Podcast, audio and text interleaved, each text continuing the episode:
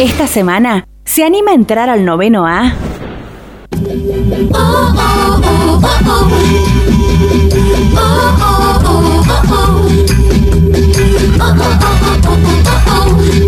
La potencia de su voz sacude hasta el alma más incauta. Hace cuatro años partió desde estas tierras rumbo a Italia. Un 16 de junio comenzó su aventura y aún no tiene ni se le ve final. Todo lo contrario, a Nadia Pico le queda todavía mucha historia por escribir. En esta búsqueda por afianzar su carrera de cantante lírica, Nadia se instaló en Florencia, donde reside actualmente. Conoció el amor y vivió, según su propio comentario, experiencias que jamás antes había imaginado. En esa ruta que delinea su camino de aventura, incluso pasó por Dubái y llegó a incursionar en el mundo del gospel en Estados Unidos. Sube a noveno A, para placer de todos. Nadia Pico, ya la tenemos ahí del otro lado. ¿Cómo estás? Bienvenida. Ay, buenas, buenas, eh, mano. Buenas mañanas, no se dice. Ay, ya estoy mal con el español. claro, buenos días, Nadia. ¿Cómo estás? hoy todo puede pasar, hoy todo puede pasar. ¿Cómo estás, Nadia? Un gusto tenerte aquí al aire. ¿Cómo estás? presentación, me emociona. Ay, qué bueno, qué bueno. Eh, estamos en el día fuera del tiempo, Nadia, según los mayas, y bueno, por eso con Javi decimos eh, que todo puede pasar. Y además estamos en noveno A, que eso no es menos. Nadia. Ah, no, me encanta, me encanta esta, esta entrevista. Nadia, mucha gente ha pasado aquí por Noveno A y siempre nos cuentan sus vivencias sobre esto, ¿no? De tomar la decisión de dejar todo en un momento de su vida e irse a probar suerte a, otros mundos. ¿Cómo viviste vos ese momento?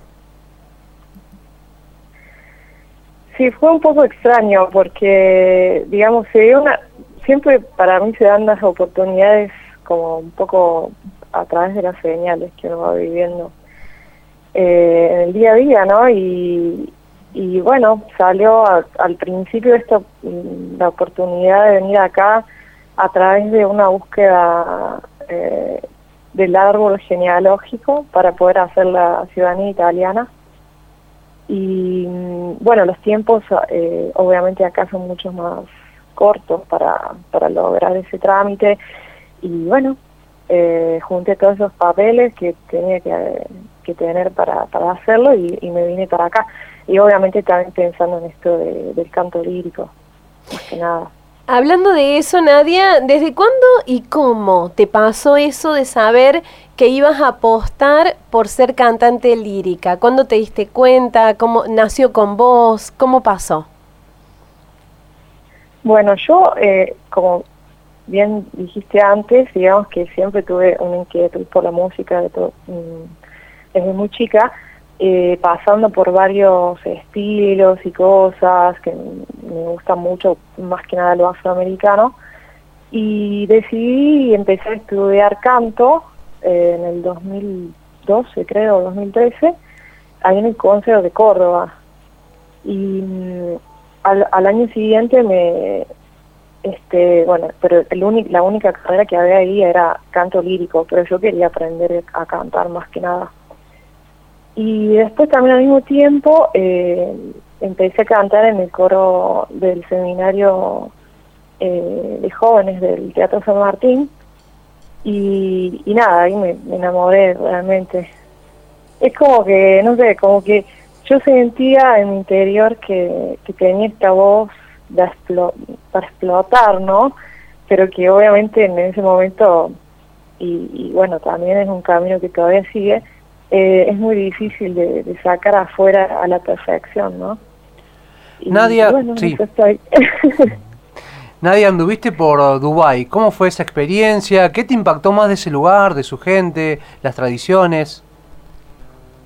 Bueno, eh, eso fue una experiencia que también a través de un amigo, eh, había una chica que, que dejaba el puesto de cantante en el eh, en un restaurante en un restaurante dentro de una de un hotel cinco estrellas ahí al frente del Burj Khalifa en un restaurante que era eh, argentino no y, y esta bueno esta persona estaba a ese puesto y estaba libre y un amigo me comenta esto y yo pregunté así de, la nada por, por saber no Y bueno, después me terminé yendo, eh, dejando todo, ¿no? Y, nada, es una vida muy muy diferente a lo que a lo que estamos acostumbrados. Eh, la Dubai tiene una población de solamente el 20% de gente local y el resto son todos extranjeros. Entonces, mm, la mayoría de la gente ahí son de la India, de Pakistán, de Filipinas. Y, bueno, es un choque de cultura muy particular y aparte más con todo esto de, las leyes locales, ¿no? Que hay muchas, muchas cosas que no se pueden hacer. Eh, así que bueno, era todo, todo un descubrimiento. Y, y, bueno, la cultura oriental es muy interesante también desde ese punto de vista. Eh, Nadia, además de Dubai, también pasaste por Estados Unidos. ¿Te pudiste acercar al mundo del gospel? Tu voz un poco eh, pareciera tener mucho que ver. Alguien que lo escucha desde acá y conociéndote a la lejanía, eh, es como que tiene que ver con el mundo del gospel. ¿Cómo viviste eso? ¿Qué te dejó a vos esa experiencia? Bueno, yo empecé a cantar gospel acá en el 2007, si no me equivoco en el coro que era se llamaba eh, ensamble vocal Cumbaya que, que se generó en Córdoba esto no este proyecto. Y bueno estuve ahí durante un año y medio y después me salió la oportunidad eh, de una beca para estudiar inglés en el sur de Estados Unidos en Mississippi. Y al llegar allá a la universidad eh, lo primero que hice fue obviamente anotarme en el coro gospel de la universidad. Y nada, fue muy interesante porque era la única blanca de todo el coro, eran como, 70, y, y, nada, es una cosa de la cultura como una de las cosas más tradicionales del lugar, y que también te, te nutre tanto de, de, los sonidos que, que, tienen estas personas que son maravillosos, ¿no? Eh, la facilidad para cantar, eh, la, resonancia de sus rostros, así como las voces, son increíbles, sin ningún esfuerzo. Y bueno, y aparte ahí la tierra, mm, digamos, del origen de todo eso, del blues, del soul, del rock, eh, que verdaderamente para cualquier músico que le gusta este estilo es único, maravilloso. Nadia, bueno, ahora en Florencia, Italia. ¿Por dónde va tu búsqueda? ¿Cuáles son tus planes? Y bueno, acá todavía no se me pagó este, este sueño. Por el momento voy a seguir eh, tratando como pueda. Eh, yo desde que llegué acá estuve tomando clases con, con un profe argentino que era miembro del, del Mayo Musical de Fiorentino, que es el coro provincial de acá de Florencia, de, de Firenze. Y, bueno, desde que llegué estoy tomando clases con él. Eh, es argentino él, lo dije ya creo. Y, y nada, fue muy, muy particular, porque obviamente también al llegar a tener una técnica tan perfecta que se necesita para cantar esto, es toda una búsqueda que no solamente pasa por, por una cuestión técnica musical de la voz, sino por toda la vida, ¿no? Eh, y bueno, es eso. Pero también, digamos, todas las experiencias creo que, que sirven para el cantante, que no solamente tiene que cantar, sino que es la interpretación, eh, eh, la posibilidad también de poner de, sí mismo para, para, para cantar, llenar esos textos, esas poesías con, con las vivencias. Nadia, eh, lograste un poco realizar tu sueño eh, porque has formado parte de Carmen, si no me equivoco también de, la ópera Ray Lear. Em, ¿Y cómo lo viviste? Estás diciendo que eh, todo esto, además de tener una buena voz, además de formarse con la técnica, eh, hay mucho de la vivencia de uno como persona y de la interpretación en esto que vos imagino que te imaginas haciendo. ¿Cómo fueron estas experiencias primeras de entrar en la ópera italiana en Florencia? No, estuvo muy bueno porque obviamente uno ve cómo desde, desde la nada cómo empieza a tomar forma eh, todo, digamos las escenas, eh, la música, con la orquesta, el vestuario, eh, cómo se ensaya, digamos, todas las cosas dentro del, escenario. Digamos que es un esfuerzo muy grande de mucha, mucha gente que está a disposición de hacer mil cosas, ¿no?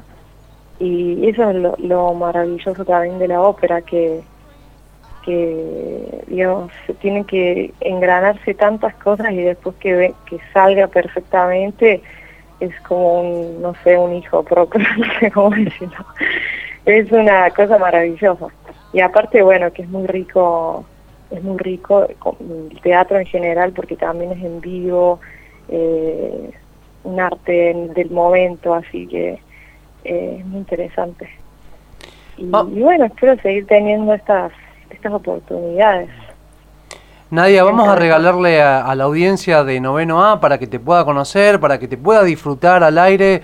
Vamos a escuchar este cover que hiciste del tema Hoy vengo a ofrecer mi corazón de Fito Páez. Ay, sí, muy bueno. Gracias, muchas gracias.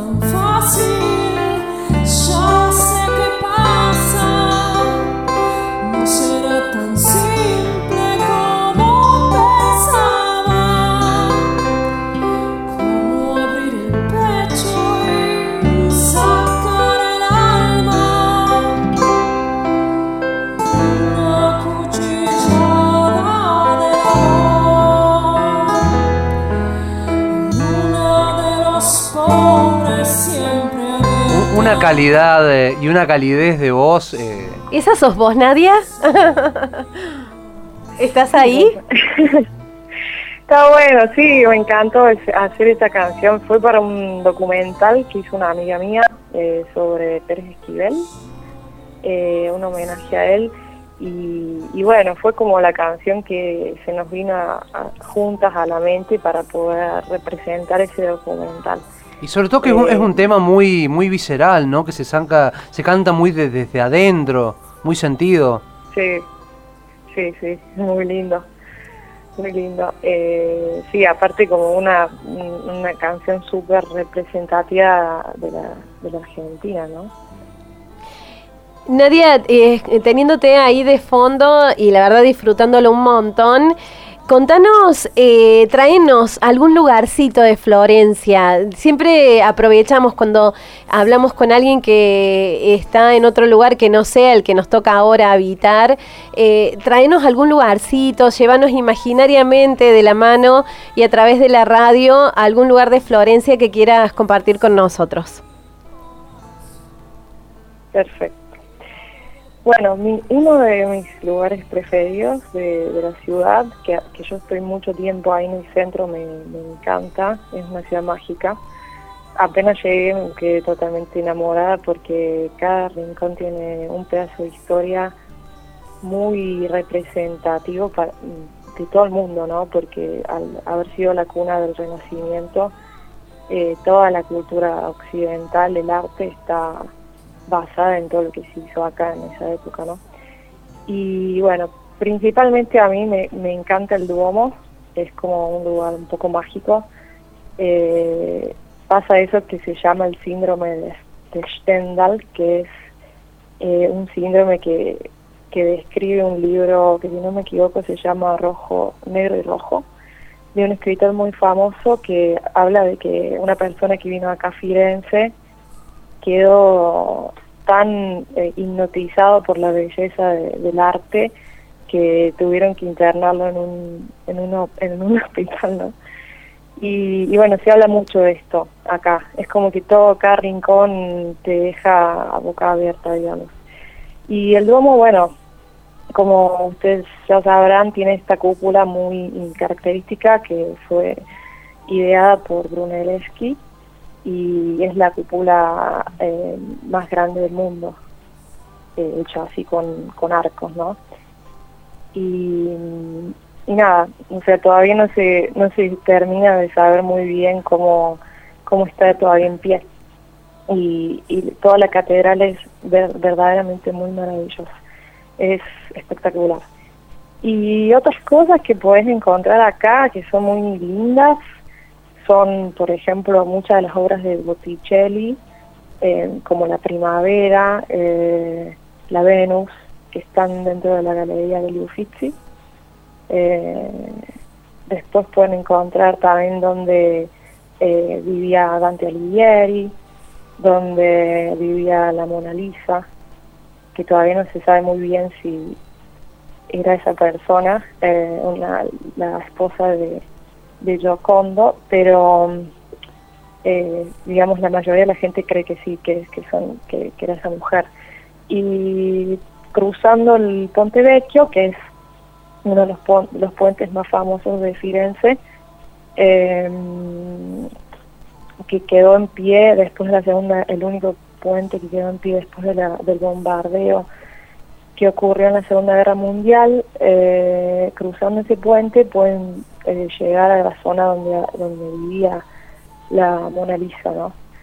Eh, cerca de Palazzo Pitti, que también es un, uno de los museos más importantes, que alberga también un montón de obras de Rubens, de Rafael, digamos, todos los mayores artistas de, del arte moderno, ¿no? Ah, no moderno, renacentista. Nadia, te mandamos un cariño inmenso aquí desde Noveno A, desde la ciudad de Río Cuarto, y muchísimas gracias por llevarnos a ese maravilloso mundo de la lírica, pero también para conocer diferentes lugares donde vos estuviste viviendo. No, muchas gracias a ustedes, la verdad que me encantó participar en este espacio y, nada, un, saludo muy grande a toda, a toda la ciudad, a mi familia especialmente y a todos los que están les puede llegar a tocar todo este mundo que a mí me, apasiona. Nadia, un abrazo gigante desde acá, no va a ser la última vez que charlemos, que vaya todo con la mejor energía. Abrazo grande, hasta la próxima. Dale, un abrazo.